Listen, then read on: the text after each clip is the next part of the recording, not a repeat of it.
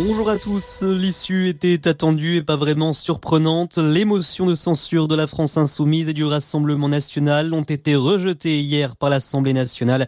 Euh, le projet de budget de la sécurité sociale est donc adopté en première lecture et il sera examiné à compter de demain par le Sénat. Euh, dans le détail, la motion déposée par les insoumis a obtenu 218 voix et celle du RN 90, assez loin donc des 289 nécessaires. Autre vote à l'Assemblée, celui d'une enveloppe de 3 milliards d'euros pour le développement du ferroviaire en France, un projet porté par les oppositions, le Parti socialiste, la France insoumise et les républicains. Et du côté du gouvernement, on regrette que les milliards volent en escadrille, selon les mots du ministre des Transports Clément Beaune.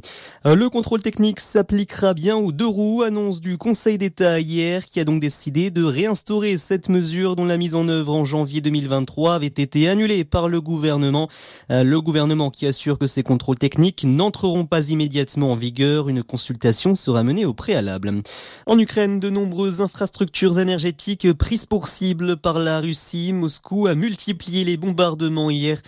Plus de 55 missiles de croisière et 22 anti-aériens enregistrés dans la journée, selon le commandant en chef de l'armée ukrainienne.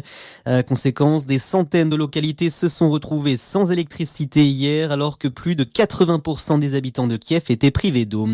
De nouvelles frappes qui interviennent après que la Russie, on le rappelle, décidé de suspendre sa participation à l'accord sur les exportations de céréales ukrainiennes.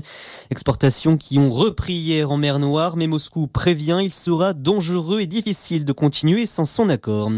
Et puis en foot, un nouveau gros coup dur pour l'équipe de France. Après N'Golo Kanté, c'est Paul Pogba qui doit déclarer forfait pour la Coupe du Monde au Qatar.